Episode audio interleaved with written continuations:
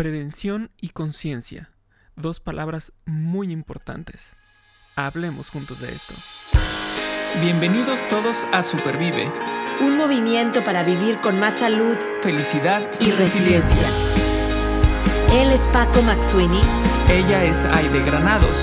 Y juntos y juntas hablamos de esto. Porque valoras tu salud tanto como valoras a tu familia, Supervive es para ti. Este podcast es para ti. El contenido es informativo y educativo. Sin embargo, de ninguna manera constituye consejo médico o sustituye una consulta con un profesional de la salud. Las opiniones expresadas por nuestros invitados son personales y su participación no implica un respaldo a ellos o a la entidad que representen. Eh, estamos en un mes en el que vemos información sobre el cáncer de mama en todos lados.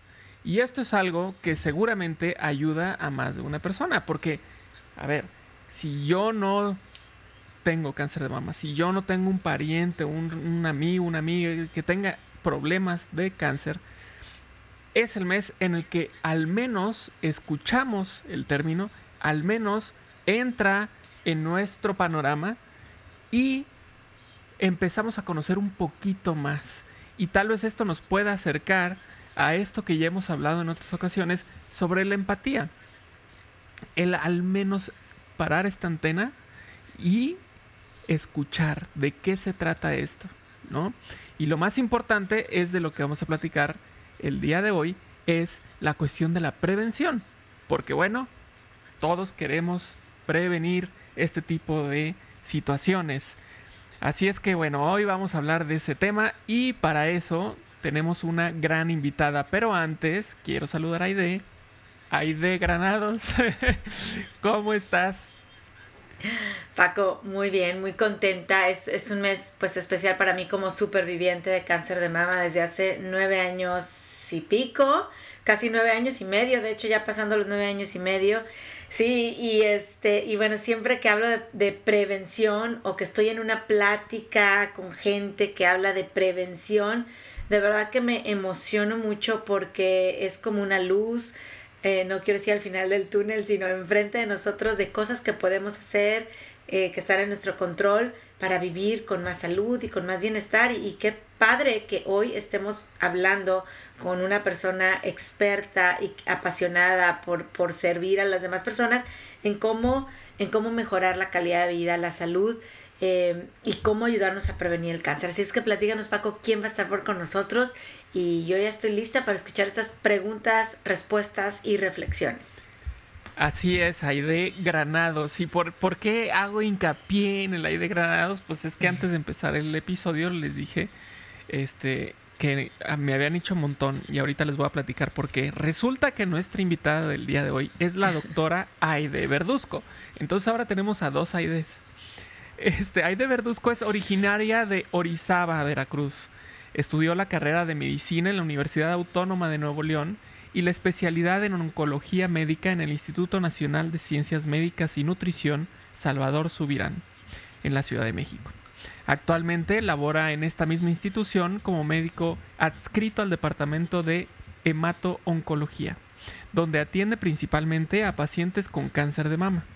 Actualmente está cursando una maestría en educación en ciencias de la salud en la Universidad Nacional Autónoma de México. También ha realizado estudios de investigación en conjunto con la Sociedad Mexicana de Oncología y la Sociedad Americana de Oncología Clínica, principalmente en el área de oncología geriátrica. Bienvenida, doctora Aide, ¿cómo está? Eh, de usted, ahora de usted porque la estamos introduciendo a la doctora. Hola, ¿qué tal? Eh, pues muchísimas gracias por la invitación. La verdad es que es un, es un gusto poder eh, participar en este tipo de, de experiencias, poder platicar, pues hasta cierto punto decirlo de un modo más informal, pero creo que más, más bien más, más íntimo, más personal. Eh, y de un punto, de una manera que nos permite, pues, pues, ser un poquito más amigables a la hora de preguntar cosas, expresar dudas y pues aquí estamos para todo. Muchísimas gracias, Aide. Es que sí se siente raro decir Aide, Aide, Aide, Aide. Pero muchísimas gracias, doctora. Bueno, voy a decir así, ¿verdad? Doctora, y así ya me quito de... no, a ver, doctora. Estamos en el mes de conciencia y prevención de cáncer de mama. Es, es, como decía al principio, el mes en el que hay más información, en el que hay campañas, en el que las personas como Aide este, platica con otras personas sobre el tema, se dan los foros de manera más abierta, más, más fácil. Em, y bueno, el tema es que las estadísticas cada vez son más alarmantes. Eh, lo que nos interesa, y también algo de lo que hablaba al principio, es qué podemos hacer para prevenir, prevenir desde el punto de vista médico. Pues muy bien, creo que un, punto principal es eh, platicar de qué estamos hablando cuando estamos hablando de prevención. Eh, nosotros como médicos hablamos de prevención en ciertos aspectos. Lo que uno puede pensar principalmente como eso es lo que llamamos nosotros prevención primaria, es decir, eh, disminuir la posibilidad de que algo ocurra, en este caso pues el cáncer de mama. Eh, justamente, digamos que afortunadamente esa es una pregunta que puede, puede parecer muy sencilla la respuesta porque es la misma respuesta que posiblemente podemos platicar para prevención de otros tipos de cáncer, para prevención de diabetes, para prevención de problemas cardiovasculares. Pero a la vez es, es algo muy simple, pero a veces es complicado llevar a la práctica. ¿Por qué? Porque son cosas tan, entre comillas, simples como pues eh, tener actividad física suficiente, dígase más de lo que dicen son 150 minutos a la semana, más o menos media hora diaria, cinco veces a, la semana. Que en el papel se escucha muy bonito, pero a la hora de la práctica es lo complicado, porque pues la vida se nos atraviesa a todos. Eh, esa es una de las cosas. Otra, eh, a grandes rasgos, alimentación saludable. ¿A qué nos referimos con esto? Dentro de la medida de lo posible, eh, disminuir la ingesta de carnes rojas, eh, que igualmente tanto se ha visto asociado a riesgo de cáncer de mama como a algunos otros tipos de tumores. Entonces, lo que se recomienda es idealmente que no sea más de una o dos veces por semana y en porciones pequeñas. Eh, igualmente, dentro de la medida de lo posible, aumentar ingesta de frutas, de verduras, que estos sean como la mayor cantidad de nuestra alimentación diaria. hay algunas cosas muy bonitas para ejemplificar eso de manera visual, que creo que hay ejemplos en varios países, México, Estados Unidos, en muchos lados, eh, que ponen este el plato del bien comer. Entonces, dividen tu plato a la mitad y dicen, la mitad de tu plato tiene que estar lleno de frutas o verduras. Alrededor de un tercio, este, pues, eh, granos, arroz, papa, etcétera, y solamente 20% proteínas. Y ahí nuevamente nos preguntamos, ¿realmente cuántos de nosotros hacemos eso diario? Entonces, eh, las recomendaciones ahí están. Es, un poquito más difícil llevarlos a la práctica, pues por muchas cosas que nosotros sabemos. Eh, por el hecho, pues, de poder tener acceso a una alimentación balanceada, primero que nada. Y pues, la gente que trabajamos, a veces, pues, tiempos, se complica todo, ¿no? Claro. Pero idealmente eso es lo que deberíamos estar haciendo. Otras cosas, les digo yo a mis pacientes, si en algún momento encuentran a un médico que les diga que usted siga fumando, mándemelo. Mándemelo porque eso, eso es este, completamente, eh, pues, es algo que ya tenemos décadas de saber que, eh, pues, es una, una conducta, un hábito que puede aumentar el riesgo de cáncer en general la asociación en particular con cáncer de mama no es tan clara como con otros tipos de cáncer, pero definitivamente no es, no es algo recomendable. Lo que sí está un poquito más eh, asociado con, con el, riesgo de cáncer de mama es, la ingesta de alcohol. Eh, sobre todo una ingesta de alcohol eh, intensa, más allá de pues, varias medidas a la semana, estamos hablando de varias bebidas. Este, pero pues menos de una bebida al día es algo definitivamente eh, que pues idealmente todos deberíamos estar eh, pues limitando nuestra ingesta.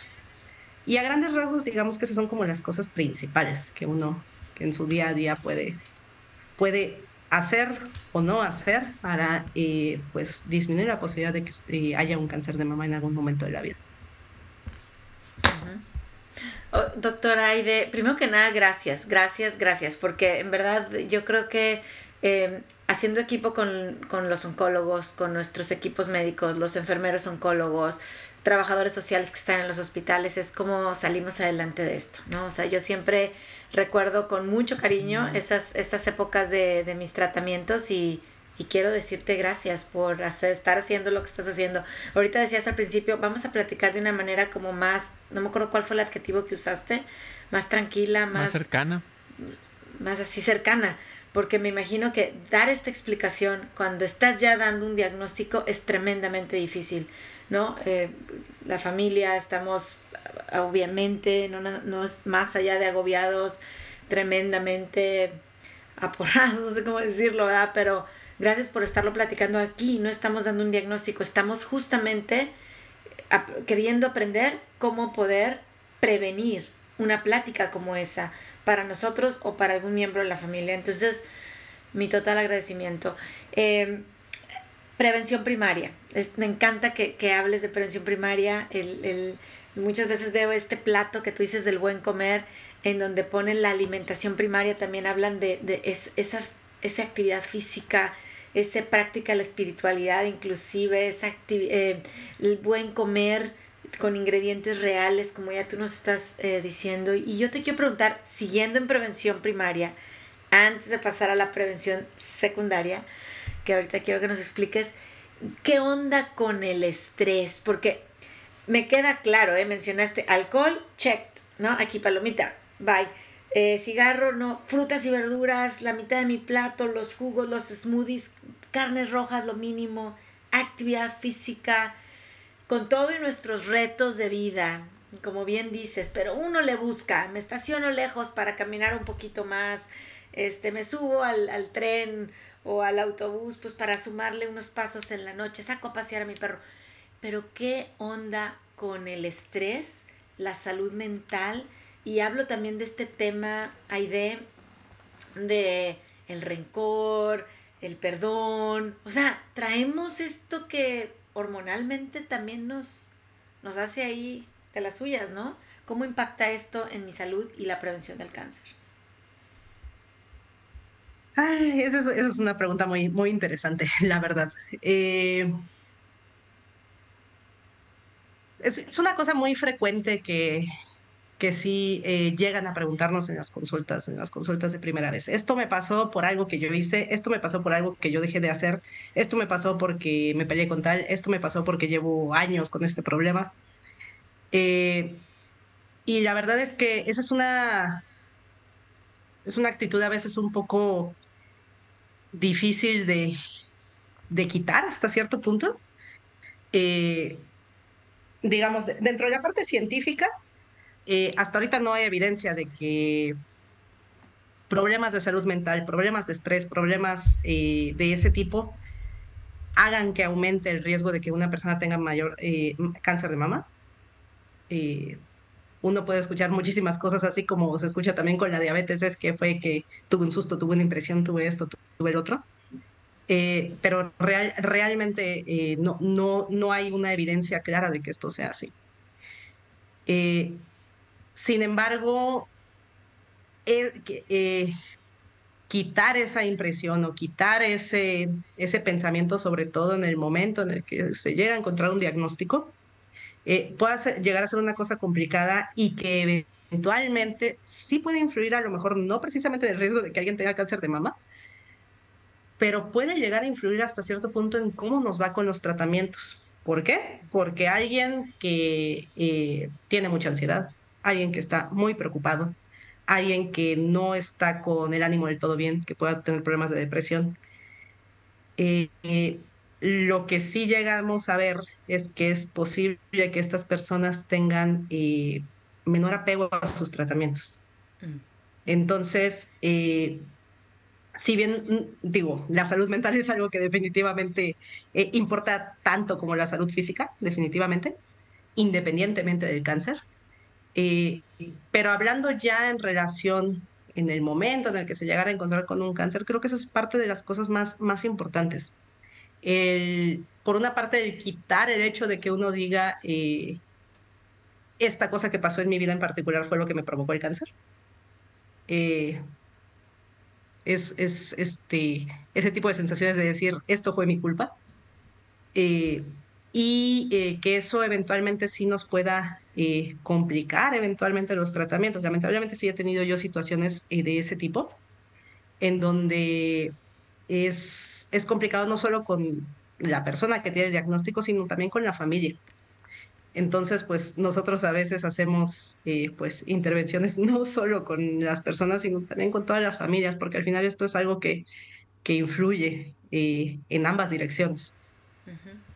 Claro, y, y, bueno, que yo leía por ahí recientemente, ¿no? Como la conexión cuerpo y mente. Al final del día, yo creo que un organismo estresado, o sea, llámese por trabajo, por situaciones, violencia en casa, no sé, hay, hay muchos factores, ¿no? Eh, pues puede hacerme caer en, en, conductas poco saludables, como las, las que ya estabas diciendo, Aide, ¿no? En el alcohol o en el cigarro o, oye, si estoy viviendo una depresión en no querer alimentarme de manera correcta. Entonces yo, yo creo que como todo esto, como nos estás comentando, está íntimamente ligado y cuidar nuestra salud mental al final del día pues va a repercutir para que esas acciones de prevención primaria que hoy, doctora, nos estás comentando, pues sean una realidad y, y, se quite un poco ese obstáculo de, de, poder, de poder hacer actividad física, comer real, dejar vicios y, y echarle ganas. Obviamente, trabajar, ahorita quisiera que nos platiques también de prevención secundaria, trabajar en equipo con ustedes, con los doctores pues para ver qué, qué más tengo que hacer para prevenir el cáncer, ¿no? Muy bien. Eh, ahorita también pensaba yo en, porque justo ahorita la, la doctora decía sobre estas cuestiones de prevención que se dicen fáciles, pero son no son tan fáciles de, de seguir. Eh, o no cualquiera se, se, da la tarea de seguir estas recomendaciones em, que ahorita mencionaba. Y, y quisiera justamente platicar sobre ese tema en, en términos de la prevención. Por ejemplo, la cuestión de irse a hacer estudios. No estudios bajo la óptica de porque ya porque ya tengo. Eh, y, estoy hablando no nada más eh, eh, de cáncer de mama, o sea, no sé, para, los, para los hombres, cáncer de próstata, este, estudios, que normalmente no los hacemos, no nos hacemos estudios, porque pensamos que económicamente no, eh, porque ni siquiera nos acercamos, no sabemos ni cuánto cuestan y, y, nos ponemos este pretexto de que no, pues es que no tengo dinero, ni sabes cuánto cuesta, ¿no? Pregunta mínimo. Este, o miedo, también nos, da miedo el... incluso si ahorita hablábamos de ansiedad, pues también nos puede dar ansiedad. Es que, ¿y qué tal si... Entonces mejor este, pensaríamos que bendita ignorancia y no enterarnos, ¿no? O mejor aún, ¿por qué? O no, peor aún más bien, ¿por qué nos esperamos hasta que estemos enfrente de, de ti, por ejemplo, doctora? Eh, recibiendo un diagnóstico para decir, ok, ahora sí, ¿qué, ¿cómo debe ser mi dieta? Eh, ¿Cómo debe ser mi estilo de vida? ¿Qué, qué ejercicios? ¿Qué, ¿Por qué esperar hasta ese momento, no? Eh, entonces, me gustaría si nos puedes platicar un poquito bajo tu experiencia ¿cómo, le podemos hacer para que estas invitaciones al, cambio de estilo de vida o a ir a los, a, los, este, ¿cómo se llama? A los estudios, eh, sea más fácil para, nosotros como, como personas buscando un bienestar, eh, ir a esos lugares. Es decir, ¿qué nos puedes decir con respecto a, por ejemplo, los estudios? A ver, no significa que vaya a salir algo, ¿no? Estadísticamente tal vez, o por ejemplo, el estilo, estilo de vida, ¿sabes qué? Como nos decías ahorita, es importante llevarlo. Bueno, ¿qué tan importante es a manera de prevención, no? Así es. Bueno, eh, ahora estamos hablando así, pensando como en lo que estamos platicando, estamos hablando de lo que llamamos nosotros prevención secundaria. Prevención secundaria significa encontrar algo, eh, en este caso una enfermedad, en este caso el cáncer de mama, eh, lo más temprano que se pueda. Y eso es con la intención de que si lo llegamos a encontrar, el tratamiento sea más sencillo y que eventualmente obviamente tengamos mejores eh, desenlaces a largo plazo con, con, con ese tratamiento, que uno viva más y que uno viva mejor. ¿Okay? Entonces, eh, ¿qué hacemos nosotros para prevención del cáncer de mama, para detección temprana también llamamos? Eh, lo que está ahorita más recomendado en la actualidad es eh, hacerse una mastografía. En algunos lugares recomiendan cada año, en algunos lugares recomiendan cada dos años, me refiero a diferentes países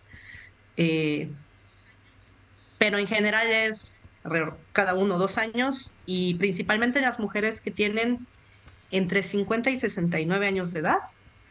Eh, nuevamente en algunos lados lo extienden un poquito tanto a mujeres más jóvenes a partir de los 40 años como en algunos otros lados también hasta mujeres de hasta 75 años. ¿De qué depende esto? De muchas cosas. Eh, por ejemplo, en cada país es distinto un poquito, hasta cierto punto un poquito la, edad en la que se presentan los casos de cáncer de mama. Eh, es, creo que aquí es importante eh, tocar un poquito el punto de que en general las mujeres hispanas, latinas, tenemos una eh, edad un poquito más temprana de presentación del cáncer de mama. Entonces creo que en ese caso en particular yo veo bastante bien el empezar a partir de los 40 años con el uso de la mastografía. Eh, y nosotros lo continuamos eh, hasta la edad recomendada en eh, mujeres que están en buenas condiciones de salud en general. este tipo de estudios generalmente, digamos, a cómo funciona habitualmente el sistema de salud, generalmente es algo que toca a los médicos de atención primaria, o sea, los médicos familiares, los médicos internistas, los médicos de primer contacto en las clínicas comunitarias. Entonces, eh, digamos que, ¿qué podemos hacer para mejorar eso? Creo que es un poquito de responsabilidad compartida. Así como estábamos platicando, o sea, uno, del lado del paciente, decir, tengo que poner de mi parte para, eh, pues, atender mi salud y prevenirla antes de tener que atender un problema en específico. Y obviamente nosotros también ofrecer los estudios que se, que se recomiendan eh, en cada etapa de la vida. Eh, porque pues eh, hay muchos otros estudios que se recomiendan tanto para detección de cáncer como de otras enfermedades en general.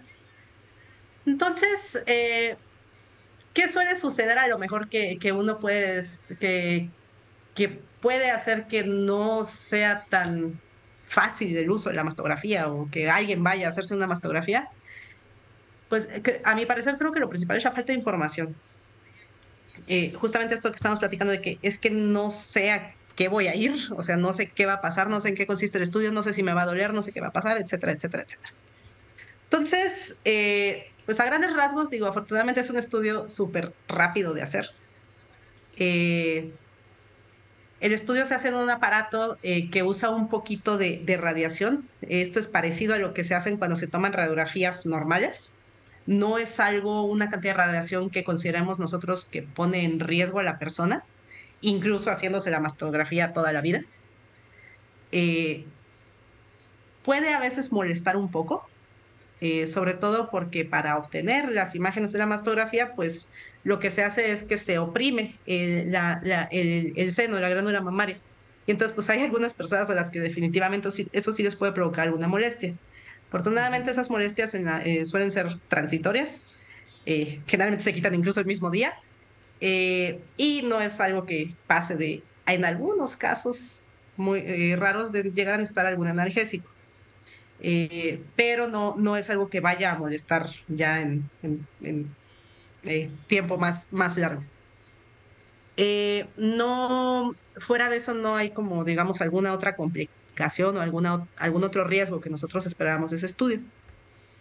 en algunos casos, cuando se ve, digamos, o más bien no se alcanza a ver eh, el, tejido que nosotros queremos ver adecuadamente la mastografía.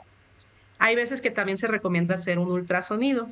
Eh, esto no se hace en todas las personas, solamente cuando se detecta alguna situación en particular que se quiera como complementar el resultado de la mastografía. Eh, eh, si a alguien en el momento le dice, te vamos a hacer un ultrasonido también, no necesariamente significa que haya salido algo mal en la mastografía, eh, sino simplemente que es un estudio complementario. idealmente, pues estos resultados se tienen relativamente rápido, en días. digo, ahí sí, creo que ustedes me podrán a lo mejor orientar un poquito más en cómo funciona el, sistema ya. En nosotros, idealmente, pues es esperado que el resultado se tenga idealmente en menos de una semana con la intención de que si llegara a salir algo, pues se pueda eh, referir a tiempo a donde se tenga que referir a, la persona. Eh, otra de las cosas que eh, se han llegado a recomendar y que ahorita, digamos, hasta cierto punto está como en duda de qué tanto nos ayuda en, realidad, es el asunto de la autoexploración. eso sí se, se, platica muchísimo al respecto de la autoexploración, etcétera, etcétera, etcétera hasta ahorita no se ha visto que, hacer una autoexploración así como se recomienda cada mes, este, revisarse ambos lados, etcétera, eh, que ayude realmente a, detectar eh, tumores más tempranos, eh, enfermedad más temprana o, algunas otras cosas. Aún así creo que es, o sea, es algo que yo, yo no veo mal que, que, esté mal hacerlo. ¿Por qué? Uno, porque es una una herramienta pues barata, gratis, completamente. Y que creo que en general simplemente nos ayuda a estar eh, más en conocimiento de nuestro propio cuerpo. O sea, el hecho de decir, sé cómo está todo y que en algún momento diga, ay, esto no estaba aquí, esto estaba distinto, esto me llama la atención. Eh, lo que puede hacer simplemente es que uno diga, en este momento tengo que ir a ver qué está pasando, en vez de dejar como lamentablemente en algunos casos sucede de, ay, pues me encontré esto hace tres meses, pero pues no había venido. Entonces, eh, el hecho de estarse conociendo y conocer eh, su propio cuerpo creo que sí definitivamente ayuda y eh, puede hacer que algunas cosas pues las encontremos un poquito más, más en etapas definitivamente más manejables y más tratables. definitivo, es que así como yo digo, de chiquitos nos dicen, te aprendes el celular, bueno, ahora el teléfono, antes era el teléfono de tu casa, ¿no?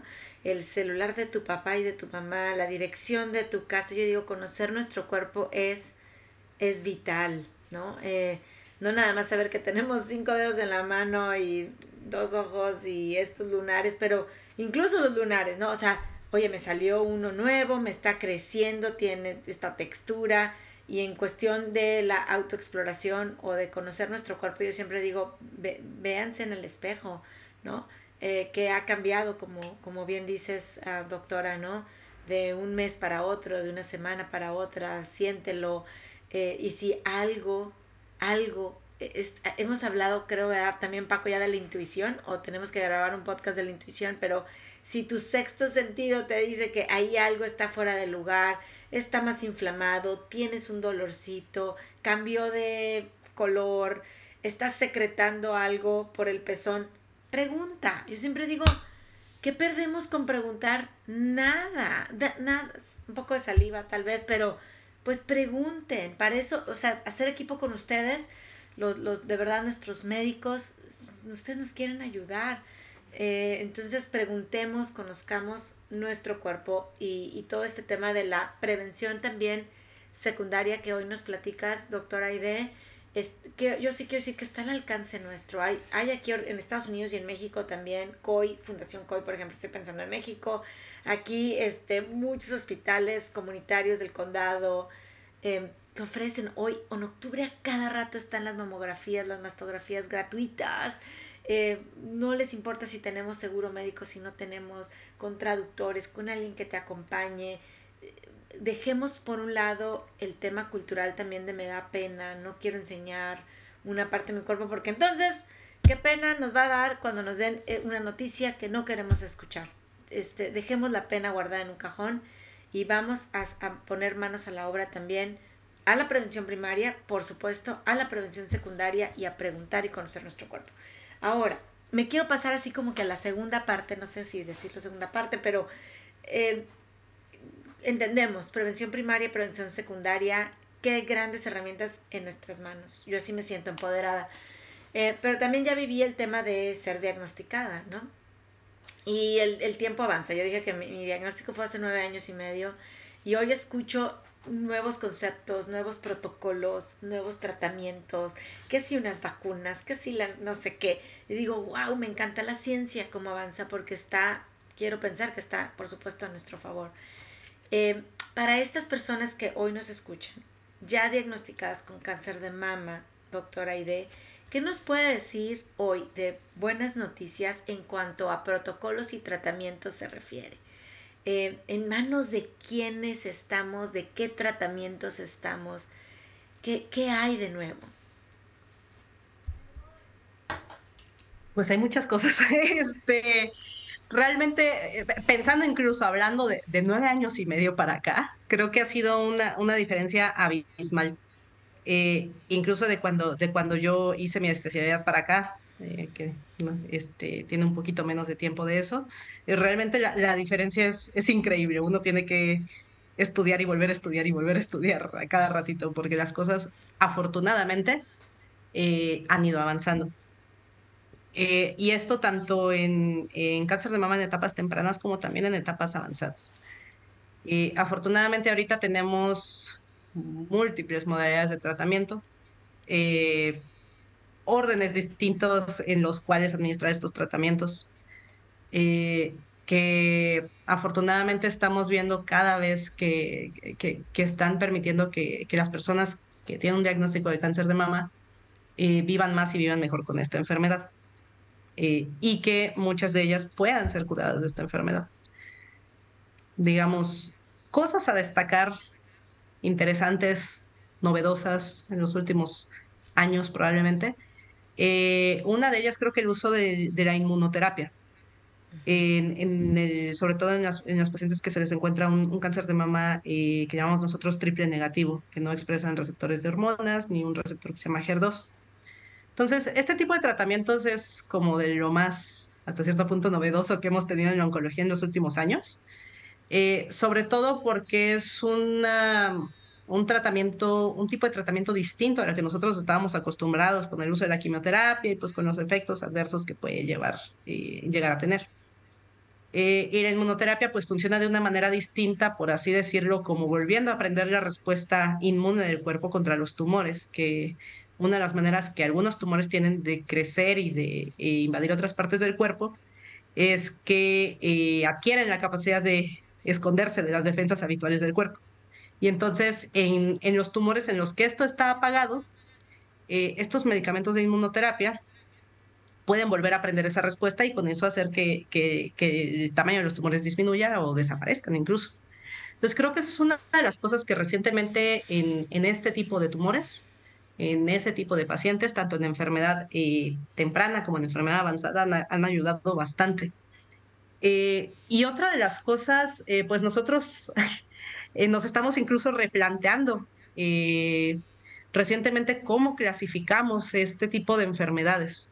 Eh, nosotros, digamos, teníamos ahí muy claro que eh, había a grandes rasgos tres tipos de tumores, los que expresan receptores hormonales, los que no expresan receptores hormonales y los que expresan un receptor que se llama HER2.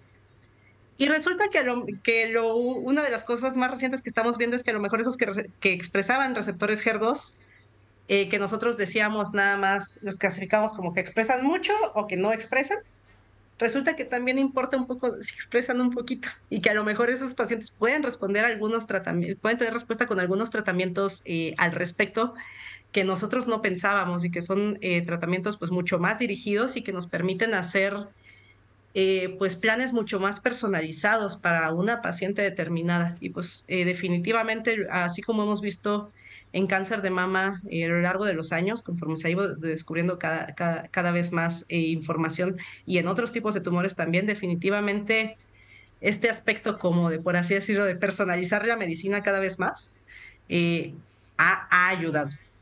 Y También otra parte es decir, personalizar el, tratamiento del cáncer, digamos, dirigido al cáncer. Eh, y otra parte también es personalizar el tratamiento dirigido a la persona, al, paciente en específico. Porque estamos de acuerdo que no es lo mismo tratar una enfermedad en alguien, por ejemplo, digamos, por una parte, en alguien de 40 años que en alguien de 85. pero independientemente de la edad, también no es lo mismo tratar un cáncer de mama en alguien que tiene otras enfermedades que tiene diabetes, que tiene eh, problemas del corazón, que tiene problemas del riñón, etcétera, etcétera, en alguien que no tiene este otro tipo de situaciones. Entonces, en ese punto también, afortunadamente, hemos eh, eh, tenido un poquito más de avance en cuanto a poder decidir, digamos, qué intensidad, por ejemplo, de tratamiento le toca a cada quien y que con eso pues, nos pueda ir mejor a largo plazo. Ok. ¿Qué qué buena noticia eh, acabamos de recibir de enterarnos de que esto sigue avanzando y que mencionaron al principio de la respuesta de esta, a esta pregunta que decía Ide, eh, que hay mucha diferencia de nueve años para acá, por ejemplo, o de cuando estabas terminando tus estudios a, bueno, nunca se termina de estudiar, pero cuando estabas eh, terminando esa etapa de estudios, este, a la fecha, es decir, que todo siga avanzando, que se siga buscando, que se siga explorando, conociendo, este, aprendiendo de, de, este tema, porque nos brinda esperanza, esperanza en que, en que cada vez hay más oportunidades de atacar de una mejor manera este, este problema, ¿no? Como bien decías, personalizado, no nada más al cáncer, sino a la, valga la redundancia, a la persona, al, paciente, a la paciente.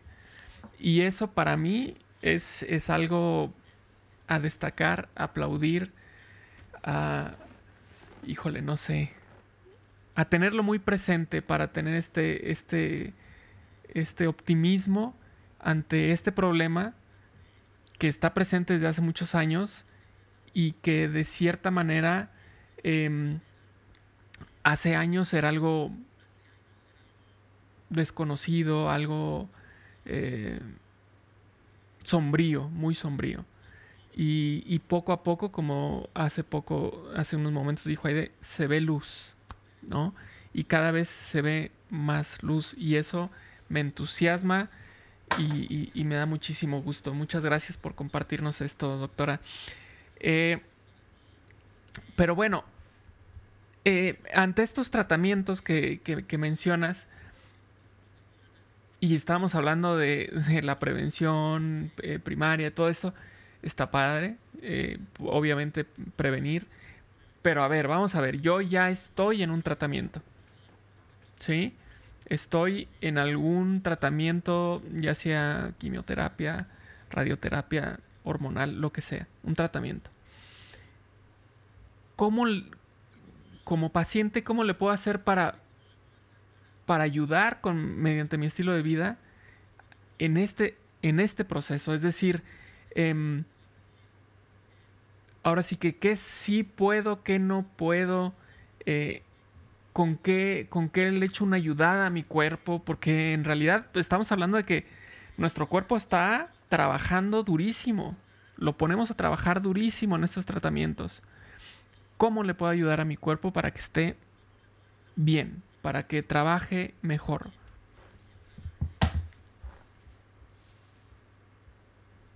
Eh, afortunadamente la respuesta es muy similar. Este, en cuanto a que muchas de las cosas que, que ayudan a que los tratamientos se puedan llevar mejor, pues eh, creo que también se engloban en lo que estábamos platicando inicialmente de eh, tanto la alimentación como la actividad física. Eh, durante los tratamientos de cáncer de mama, particularmente la parte de quimioterapia y los tratamientos hormonales, eh, de hecho es relativamente frecuente que muchas mujeres, eh, al contrario de lo que uno puede llegar a pensar, que no pierden peso, sino que de hecho aumenten de peso. esto pues es, es consecuencia de, algunos de los tratamientos, de algunos de los medicamentos, incluso que damos para nosotros para prevención de algunos de los efectos adversos de, de la quimioterapia, por ejemplo, como los esteroides. Entonces, digamos, es, esa parte en sí prácticamente nadie la podemos quitar. eh, porque si la quitamos, pues obviamente tenemos otros problemas.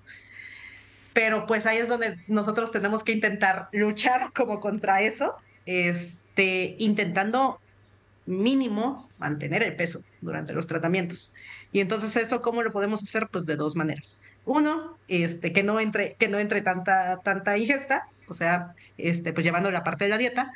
Y dos, gastando más energía, es decir, haciendo más actividad física. Okay. Entonces, el punto de la actividad física también ayuda no solo para eso, sino también para algunas otras cosas eh, que pueden llegar a suceder durante los tratamientos. La parte de la fatiga. Suena medio extraño que uno le diga a alguien que está súper cansado, haz más ejercicio, pero ayuda. La verdad es que sí ayuda. Eh, obviamente poco a poco, dependiendo de cómo se vaya sintiendo cada quien pero eh, es algo que sí se ha visto que, que, ayuda tanto para la parte de fatiga eh, como para algunas de las otras cosas que pueden llegar a suceder, por ejemplo, después con las personas que reciben tratamientos hormonales. Eh, que vemos tanto la parte de lo que llamamos nosotros síntomas vasomotores, es decir, bochornos, cosas así, como también a veces dolores de articulaciones. que una de las cosas que también se ha visto que ayuda para eso es mantenimiento del peso, las personas que tienen eh, sobrepeso o obesidad, si es posible disminuir de peso, también ayuda. Y eh, la actividad física. Eh, obviamente nosotros también adicionalmente, adicionalmente a esto podemos hacer algunas otras cosas que a lo mejor requieren, o sea, que nosotros demos algunos otros medicamentos o cosas así, pero digamos, de manera inicial y en todas las personas creo que es básicamente las dos cosas principales que, que, que, que pueden ayudar. Wow. Es que otra vez venimos a, platicar de la prevención primaria y del estilo de vida. Digo, la verdad es que a mí me emociona y estoy segura que a Paco también como eh, superviviente de esclerosis múltiple. Hoy estamos hablando de cáncer de mama, podemos hablar de diabetes, de, prevención, de depresión crónica, pero creo que el, llevar un estilo de vida saludable eh, nos está invitando y hoy tú, eh, doctora Aide, nos estás confirmando que nos ayuda a vivir más, a vivir mejor y a curarnos o a prevenir estas, estas pláticas tan difíciles que no queremos tener. Entonces, eh, aun cuando estamos en tratamientos, y, me hiciste recordar algunas cosas, es movernos, comer bien, comer real, eh, obviamente rodearnos de toda esta parte también de, de, de, pues un ambiente positivo porque no queremos, como tú dices, que eso vaya a impactar en la frecuencia de mis tratamientos, en, en que no se me olvide tomarme mi pastilla todos los días. Eh, y bueno, pues como, ahí, ahí, va casi la última pregunta, pero como superviviente me hiciste reír porque no tiene ni cinco minutos que me veía yo en pantalla roja porque estaba con un bochorno. Y claro, mis articulaciones no me dejan. Y, y mi oncóloga siempre me dice, pues a correr, ya corres medio, corre maratón. Y yo, ay, Dios mío. Pero bueno, este, ya lo corrí y aún así me siguen doliendo las articulaciones. Pero como tú dices, si no me muevo, ahora que pasé unos meses después de una cirugía sin moverme, me fue peor, ¿no? Y, y es increíble, pero vamos a hacerle caso a, a estas recomendaciones que ustedes, nuestros doctores, nos dan, que muchos otros em, exponentes de toda esta parte del estilo de vida también, supervivientes, eh, nos comparten, es importante el estilo de vida, mantenerlo, no llamaradas de petate, ¿no? Como decimos, este, de ya empecé y qué padre, estoy emocionada y luego ya lo dejé. Es mantenerlo. La comunidad nos ayuda a mantenerlo. El equipo médico, rodearnos de un equipo médico de confianza nos ayuda también a mantenerlo. Eh, gracias por estos mensajes de esperanza. Y quisiera yo concluir haciendo esta pregunta. Ya hablamos de prevención, luego hablamos de estas buenas noticias, como la ciencia avanza, y también nos escuchan muchas supervivientes, Aide o sea, quien ya ha sido diagnosticada y está hoy viviendo una vida después de un diagnóstico, después de un tratamiento. Eh, ¿Qué mensaje podemos darles hoy? Mes de prevención de cáncer de mama. Yo, yo le quisiera poner mes de prevención de la recurrencia del cáncer de mama. A las supervivientes. Estilo de vida, seguir en comunicación con nuestros doctores, claro. ¿Algún otro mensaje que tú digas, porque, porque el miedo está, no sé cómo explicarlo. la, la ansiedad a veces llega. ¿Qué nos puedes decir al respecto? Eh, creo que a lo mejor lo que podría responder ahí es eh, que no está mal pedir ayuda. Este, cuando la verdad es que es algo, es algo normal, primero que nada. eh, a lo mejor poder tener este tipo de sensaciones ahí eh, o sentimientos o preocupaciones eh, después de que se completa un tratamiento. Es, creo que lo, lo, primero que hay que entender al respecto es que es algo normal. Y también si no sucede, también es algo normal. Este, sobre todo porque pues, somos personas distintas y todos hemos tenido experiencias de vida distintas que nos pueden llevar a, a cómo enfrentamos ciertas cosas y también obviamente las experiencias con los tratamientos de cada persona van a ser distintas. Entonces, eh, nosotros digo, sabemos que puede haber eh, algunas, por así decirlo, secuelas o situaciones que queden ahí latentes después del tratamiento. Eh, y que además pues hay muchas cosas en las que nos tenemos que estar fijando ahí en las consultas, tanto nosotros como pues, los, los, los, pacientes y los, y las supervivientes. Entonces, eh, creo que la manera en la que nos, nos puede ir mejor a largo plazo es, en efecto, trabajando en equipo. Eh, y nuevamente, así como estaba platicando hace ratito en la parte de, de, la prevención secundaria, creo que también aquí es, es una parte de corresponsabilidad, tanto de nosotros estar eh, preguntando todo lo que sabemos que puede ocurrir, como también digo, no, no podemos negar la realidad del sistema de salud, que sí hay un poco de tiempo limitado en muchas ocasiones.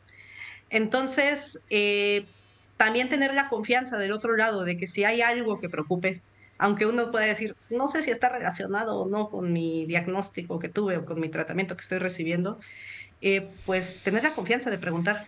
Eh, porque hay, hay muchas cosas que la verdad es que pueden eh, si no se tocan en el momento, uno puede decir, pues es que no sé si esto lo debería de platicar con mi oncólogo, con mi médico en general. Eh, estoy hablando de problemas justo de eh, problemas del ánimo, problemas de salud mental, problemas de salud sexual, incluso situaciones, por ejemplo, de, de cómo a lo mejor si hay alguna manera o algún apoyo que pueda tener yo, por ejemplo, en mi trabajo o con mi familia al respecto de cómo manejar o cómo platicar de mi diagnóstico.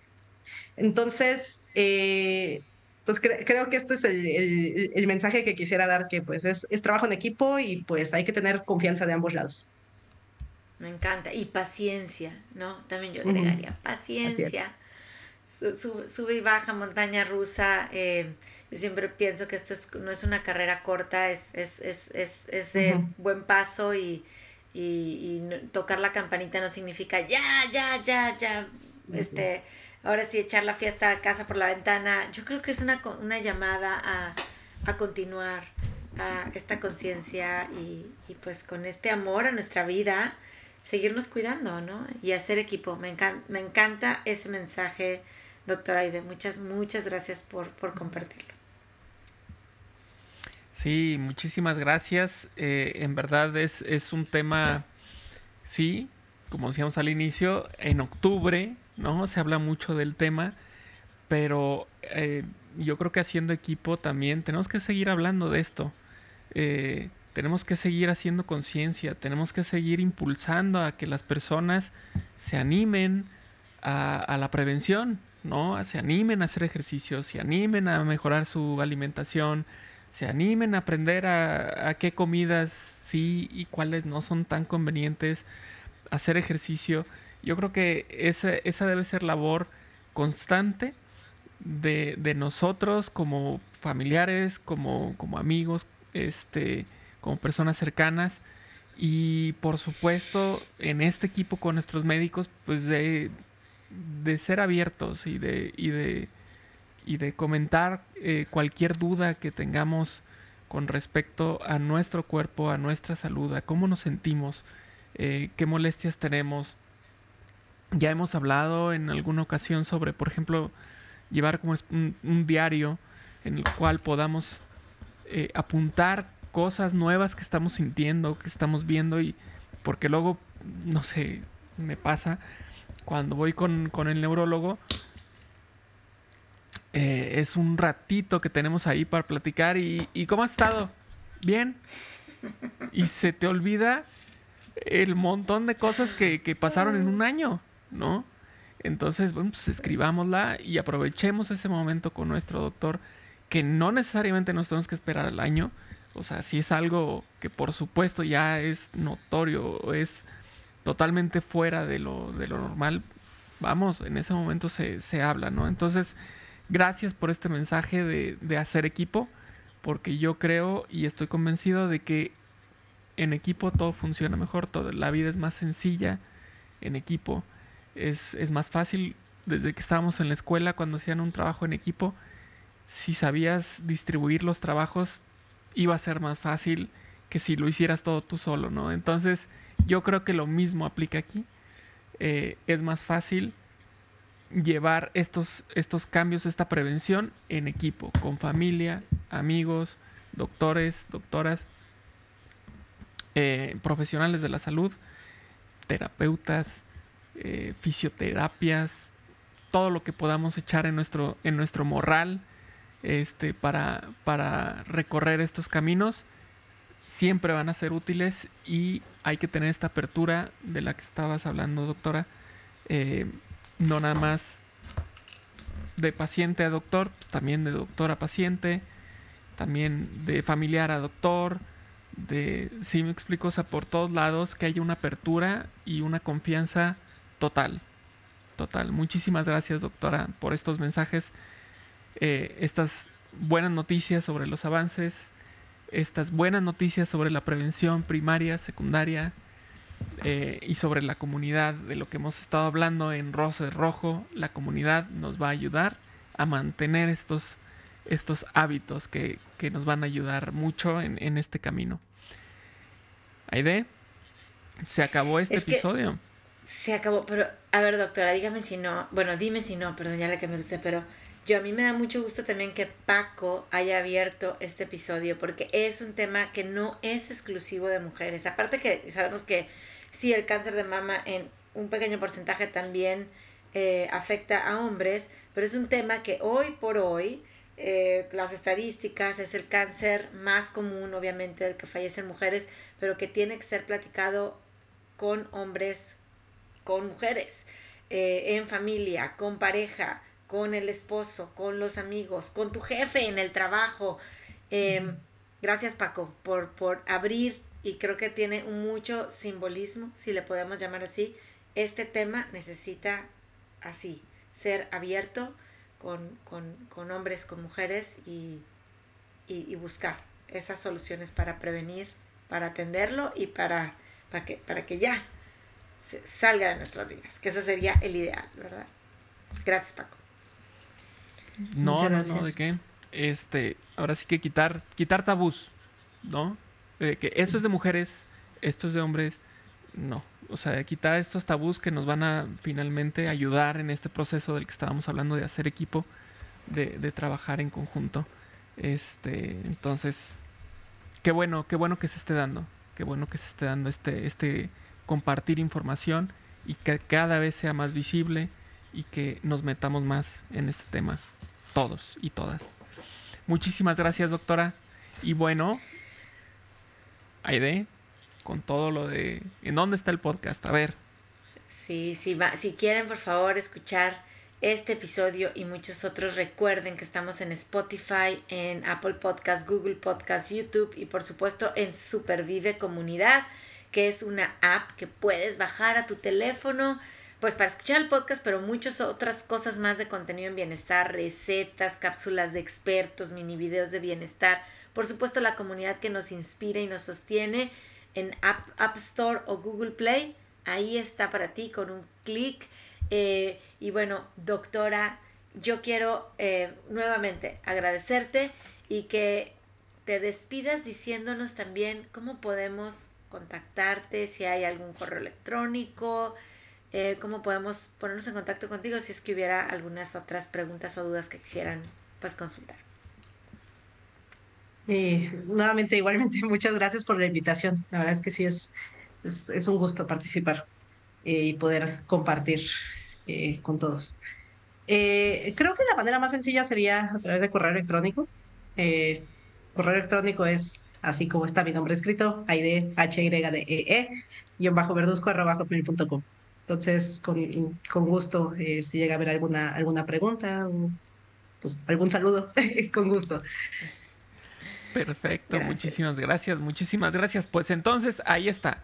ahí están las herramientas que, que ofrece Rose Rojo, Supervive, Comunidad, este, como bien decíamos, decir, la comunidad, o decía ahí de las recetas. Ahí están las herramientas y también ahí está el correo, por ejemplo, de la doctora. Si hay dudas, ahí está, directo. Pueden, pueden despejar algunas dudas y la doctora seguramente eh, las puede conducir al lugar eh, adecuado o con la información eh, pertinente. Muchísimas gracias, doctora. Muchísimas gracias, Aide. Y bueno, pues hasta el siguiente episodio, que ya se está acabando octubre. Entonces, vamos a ver con qué, con qué cerramos. Ya se está acabando el año. O sea, qué cosa. Nos vemos en el próximo episodio. Supervive es posible gracias al apoyo de Commission Officers Foundation.